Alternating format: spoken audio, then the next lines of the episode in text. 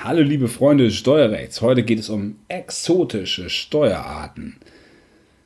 Ein Deep Dive in den Ozean der Möglichkeiten, wie der Fiskus dir dein sauer verdientes Geld aus der Tasche ziehen kann. Was soll dieser ironische Unterton in meiner Stimme? Das wirst du gleich herausfinden. Viel Spaß bei dieser Folge.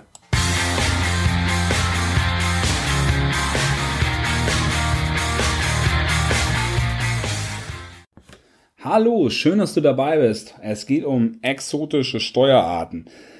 Exotische Steuerarten, damit meine ich die Steuern, die nicht Einkommensteuer oder Umsatzsteuer sind, die wir vielleicht gar nicht so mitbekommen im täglichen Leben, aber wo das Finanzamt trotzdem sich etwas zurückholt. Ich mache gleich ein paar Beispiele, wo du siehst, wie ich das meine. Und aber die Kernfrage ganz zu Anfang, ähm, wenn du ein bisschen informiert bist, dann weißt du, dass wenn man ein bisschen Einkommen hat, dass man dann in den Steuersatz kommt, Spitzensteuersatz von 42 Prozent, bisschen Solidaritätszuschlag drauf, meinetwegen noch Kirchensteuer, du bist noch lange nicht bei eben den 70, 80 oder wie viel auch immer Prozent, äh, die ich gerade im Vorspann angesprochen habe. Also woher kommt denn bitte diese Differenz und ähm, warum ist das denn gar nicht so, gar nicht so publik? Und ähm, dann eben auch diese Frage, wenn du halt so viel davon wieder abgeben musst, ja, wie sollst du denn dann bitte schön nachher dir was für die Altersvorsorge aufbauen? Wie sollst du denn selbstbestimmt frei leben? Und wie sollst du es schaffen, ähm, vom Lamentieren abzulassen? Ja, also ich möchte ein bisschen dahin, dass du jetzt nicht nachher sagst, ja, alle anderen sind schuld, nur nicht ich. Ich bin hier der kleine Mann, ich habe überhaupt keine Chance, mich zu wehren. Also bitte ein bisschen wegkommen von diesen Stammtischsprüchen.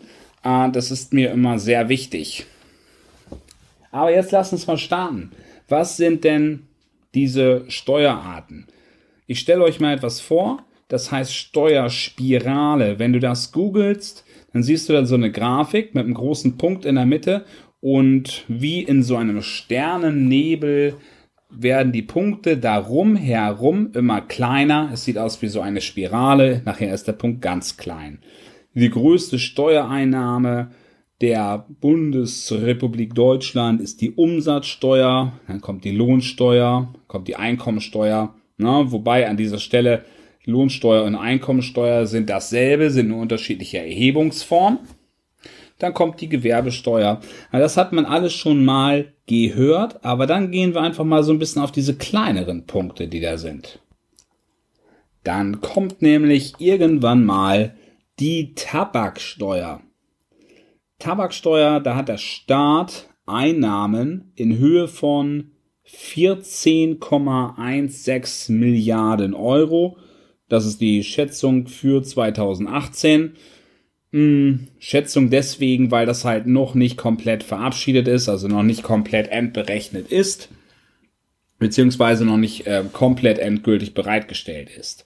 Also ähm, eine ganze Menge Geld, die hier eben reinkommt für durch die Tabaksteuer. Das System funktioniert so, ähm, auf Tabakerzeugnisse wird eine Steuer erhoben.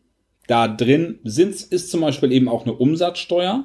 Also der, der große Punkt der Umsatzsteuer ist hier enthalten, aber darüber hinaus sind eben die ähm, Tabakkonzerne verpflichtet, auch eine zusätzliche Tabaksteuer abzuführen an die, ähm, an die Finanzbehörden. Und das ist natürlich in dem Preis enthalten. Das bedeutet also, wenn du jetzt zu den Menschen gehörst, die sich gerne mal zwischendurch eine Kippe anstecken, dann zahlen sie natürlich auch den fürstlichen Preis für eine Schachtel Zigaretten. Ist immer teurer geworden. Ich erinnere mich noch daran, dass es früher mal 5 Mark gekostet hat. Mittlerweile sind, glaube ich, diese Preise nicht mehr aktuell. Ähm, ich bezahle sie aber auch nicht mehr, weil ich glücklicherweise mittlerweile nicht mehr rauche. Aber darum geht's an dieser Stelle auch gar nicht. Ähm, du zahlst den hohen Preis als Raucher und der Tabakkonzern zahlt das weiter an das Finanzamt. Du bist also derjenige, der nachher geschröpft wird. So, jetzt kann man überlegen, warum muss es denn eine extra Tabaksteuer gibt, geben, wenn es denn schon die Umsatzsteuer gibt. Also Genussmittel, sowas wie Alkohol, Tabak werden halt immer noch mal gesondert besteuert, weil man braucht das Ganze ja nicht. So ist halt ein bisschen die Argumentation. Und darüber hinaus ist die Argumentation, derjenige, der Tabak raucht, braucht später vielleicht auch ein bisschen mehr für seine Gesundheitsversorgung und das Geld, das muss der Staat ja wiederum bereitstellen. Also die Tabaksteuer und tja, derjenige, der raucht, der zahlt sozusagen für die spätere Gesundheitsversorgung extra. Also, ähm, an dieser Stelle ist es eben etwas, was von deinem, ähm, von dem Geld, was du schon versteuert hast, da hast du etwas, was dir übrig bleibt. Ne? Also angenommen, du bist Angestellter, du zahlst davon natürlich eine Lohnsteuer von deinem Gehalt, dann zahlst du Umsatzsteuer, die in dem Kaufpreis für die Zigaretten enthalten ist. Da drin ist dann weiterhin noch die Tabaksteuer enthalten. Also wenn man das jetzt mal aufsummiert, ähm, dann bleibt dir nachher natürlich nicht mehr so viel, ähm, so viel übrig. Also an, an Produkt von dem, was du ursprünglich mal verdient hast, um dir dieses Produkt zu kaufen. Tja, das ist die Tabaksteuer und ähm, man kann aber auch noch weitergehen. Ähm, Rennwettsteuer, Rennwett- und Lotteriesteuer, ich glaube, so heißt sie, oder die Steuer nach dem Rennwett- und Lotteriegesetz. Alles, was irgendwie mit dem Zocken zu tun hat, sei es Casino, Sportwetten, Pferdewetten, da hält der Fiskus die Hand auf. Und ähm, das liegt daran, dass eben zum Beispiel Casinos nicht der normalen Unternehmenssteuer unterliegen, sondern das wird an dieser Stelle anders besteuert. Nämlich, ähm, ich habe mal mich da ein bisschen eingelesen und das Internet sagt, je nach Bundesland bis zu 45 bis 80 Prozent von der Marge aus Gewinn und Einsatz. Also was bekommt das Casino nachher raus? Was war der Einsatz der Spielenden? Also wie viel Plus hat sie gemacht? Und davon ist das Casino verpflichtet, zwischen 45 bis 80 Prozent an das jeweilige Bundesland abzuführen. Wohlgemerkt, das Casino hat natürlich noch andere Kosten, hat zum Beispiel Raumkosten, hat Kosten für das Personal. Das muss darüber hinaus noch bezahlt werden. Also das ist eine immense Steuerbelastung. Andererseits wisst ihr, es gibt diverse Casinos. Das ganze Prinzip, das Geschäftskonzept scheint also trotzdem ganz gut zu funktionieren. Jetzt ist es sehr interessant, was an dieser Stelle passieren kann. Es gibt nämlich Menschen, äh, die nutzen ein Casino nicht, naja, zum Spaß, so wie die anderen, wie die meisten Menschen, die sich dort einfach mal einen schönen Abend machen wollen, sondern die gehen gezielt mit Geld, ähm, um es direkt so beim Namen zu nennen, Schwarzgeld ins Casino und, naja, waschen es. Sie gehen dorthin na, mit dem sprichwörtlichen Koffer voller Geld, setzen es ein und ähm, machen das vielleicht so oft, dass sie mal gewinnen, mal verlieren, dann verlieren sie nochmal. Meistens verlieren sie mehr, als dass sie gewinnen. Und nachher haben sie vielleicht noch 80% übrig von dem, was sie ursprünglich mal eingesetzt haben. Dann haben sie einen Verlust von 20%. Und ähm, diese 20% davon zahlt das Casino dann wiederum eben zwischen 45 und 80% von diesem Rohertrag an das Bundesland. Und insofern geht das Geld von, ähm, was ursprünglich nicht versteuert wurde, geht trotzdem teilweise an das Finanzamt.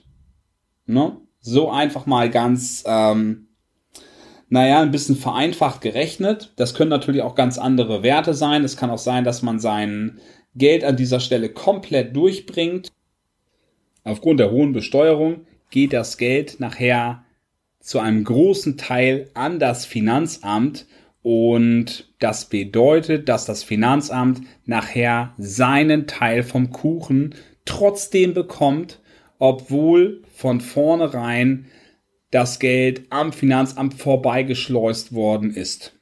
Also ist eine sehr lukrative Einnahmequelle, obwohl sich ähm, vielleicht derjenige denkt, der, der hier das Geld zum Casino trägt, dass er mh, mm, dass er die ideale Lösung gefunden hat, wie er dieses Geld reinwaschen kann. Also meistens funktioniert das eben doch nicht so leicht und ähm, das Finanzamt hat tatsächlich viele, ähm, viele Möglichkeiten auch schon von vornherein durchblickt. Wenn ihr euch anguckt, diese Steuerspirale, es gibt so viele Gesetze. Es gibt auch etwas, das heißt zum Beispiel Schaumweinsteuer. Ähm, na, wer, wer nennt das so? Also wer nennt Schaum, wer nennt Schaumwein Schaumwein? Und ich will damit sagen, dieses, diese ganzen Gesetze haben eine ganz lange Historie. Und überall haben die Menschen halt versucht, für sich selber weniger zu bezahlen. Und der Staat hat immer wieder da, dagegen ähm, ja, sich dagegen positioniert, neue Gesetze sich ausgedacht und deswegen sagt man auch, dass das deutsche Steuerrecht so wahnsinnig kompliziert ist, weil es eben so eine lange Historie hat. Es gibt andere Länder, da ist das nicht der Fall. Ne? Da gibt es eine ein ganz simples Steuerrecht, weil es eben auch leicht ist, wenn man vielleicht ein totalitäres Regime hat, was äh, sich das Ganze auch mal ausgedacht hat, was zwischendurch einen Schnitt gemacht hat. Und das Ganze ist in Deutschland einfach nicht wirklich denkbar und deswegen dieses langgewachsene System. Und nochmal ein Schlusswort eben zu diesem Lotteriegesetz. Du kannst natürlich auch mit deinem ähm, versteuerten Geld ins Casino gehen das Geld verspielen und davon werden dann eben auch nochmal diese Lotteriesteuer vom Casino bezahlt. Das heißt, auch an dieser Stelle kannst du nochmal ein bisschen was dazu beitragen, dass das Finanzamt ein bisschen mehr Steuern bekommt. Weiterhin habe ich mir als Punkt noch aufgeschrieben, die Luftverkehrssteuer. Also auch Airlines die zahlen nicht nur ihre Abgaben, ihre Körperschaftssteuer und Gewerbesteuer, wenn sie in Deutschland sind, sondern wenn du mit einem Flugzeug fliegst, auf deinen Ticketpreis gibt es einen extra Betrag, der nochmal ans Finanzamt geht. Die meisten Flüge sind international, deswegen gibt es dort in der Regel keine deutsche Mehrwertsteuer. Äh, nationale Flüge schon, aber darüber hinaus gibt es halt immer diese Luftverkehrssteuer, die extra erhoben wird. Ist keine ganz so kleine Einnahme und bedeutet also, wenn du privat fliegst, zahlst du eben auch an dieser Stelle. Und zwar von dem Geld, was du bereits versteuert hast. Stromsteuer ist auch so ein Punkt. Du privat nutzt Strom und der Energieversorger der zahlt einen Teil davon als Stromsteuer an das Finanzamt. Diese Kosten, die werden dir als Verbraucher aufgebürdet. Es gibt immer Ausnahmen davon, zum Beispiel erneuerbare Energien, aber in den normalen Fällen diese Stromsteuer, die zahlst du eben auch. So, jetzt können wir natürlich noch weitergehen, sehen sowas wie Kfz-Steuer, zum Beispiel. Dann gibt es die Schaumweinsteuer, es gibt die Biersteuer, Kaffeesteuer, also eben auf, ähm, auf nein, Nahrungsmittel sind es an dieser Stelle ja nicht, es sind Genussmittel, aber ja, weitere Alkoholsteuern, zum Beispiel so eine Alkopop-Steuer. Also an dieser Stelle sieht man eben, du hast ein Du hast einen Geldbetrag, den du verdienst. Davon wird eine Einkommensteuer erhoben. Und wenn du konsumierst, also das ist, das Stichwort ist so ein bisschen der Konsum, der diese Mehrsteuer auslöst. Mehrwertsteuer dann eben ja Luftverkehrssteuer, Stromsteuer, Tabaksteuer, Kaffeesteuer, also auf alle Genussmittel, Sachen, die du nicht unbedingt brauchst. An dieser Stelle setzt der Fiskus da nochmal richtig schön die Keule an und zieht das Geld in seinen Bann. Und andererseits würde man eben auch sagen, wenn du tatsächlich nicht konsumierst, wenn du wenn du nur in die ähm, ja, wenn du nur in die, in die Krankenversicherung zum Beispiel einzahlst, wenn du, wenn du wohnst, also zum Beispiel der Wohnen ist auch keine Umsatzsteuer, ähm, nee, Lebensmittel, die haben ermäßigten Steuersatz, da wird auch nicht so viel einbehalten, dann zahlst du an dieser Stelle auch nicht so viel. Das bedeutet also auch, dass derjenige sagt, ja, ich muss ja hier 80% Steuern zahlen insgesamt oder so viel bekommt nachher das Finanzamt wieder von dem, was ich mir sauer erarbeitet habe. Das liegt vielleicht auch so ein bisschen an dem Lifestyle. Ähm, oder anders gesagt, muss, muss der Fernseher, der tolle neue Fernseher unbedingt fürs Wohnzimmer sein oder die, ähm, die protzige Rolex wenn das Ganze denn wirklich nur den privaten Zwecken dient. Ne? Also unterscheide Kosten von Investition und wenn es nur Kosten sind, dann ja, äh, liegt, dann darfst du dich auch nicht hundertprozentig beschweren. Also das Ganze geht so ein bisschen in dieses Denkmuster rein.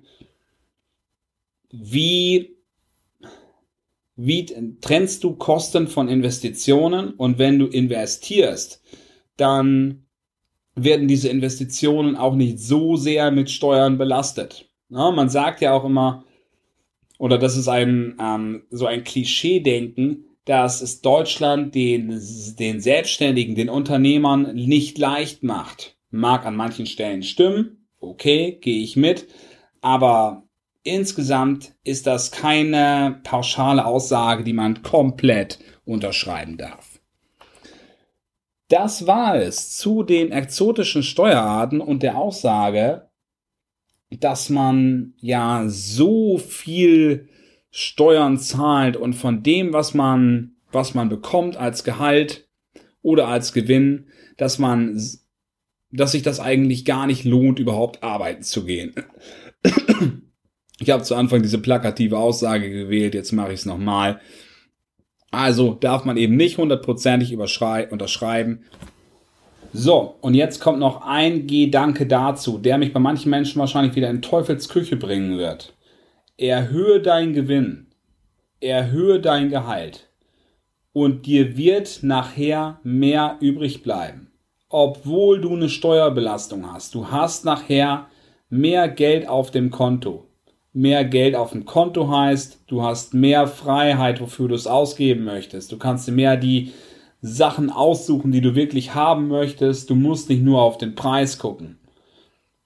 Das führt dazu, dass du freier bist in deiner Auswahl und das führt nachher auch dazu, dass du nicht die Phrasen in den Raum stellen wirst, die ich ähm, anfangs extra genannt hast. Nicht mit dem kleinen Mann kann man es ja machen, nicht so viel Steuer und die Politiker machen ja sowieso, was sie wollen. Naja, und wer an dem ganzen Dilemma überhaupt schuld ist. Na, also, nimm es selbst in die Hand. Das will ich damit sagen. Das ist halt wirklich nachher ähm, etwas, worauf es zurückzuführen ist. Du hast es selbst in der Hand, dein, dein Gehalt und dein Gewinn nach oben zu boosten, wie du Bock hast. Du bist der Schlüssel dafür. Genau, du bist der Schlüssel und ähm, du bist für alles, alles in deinem Leben verantwortlich.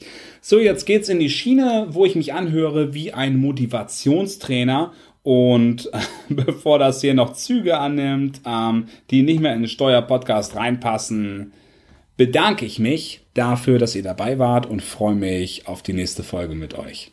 Viel Erfolg. Ciao, ciao.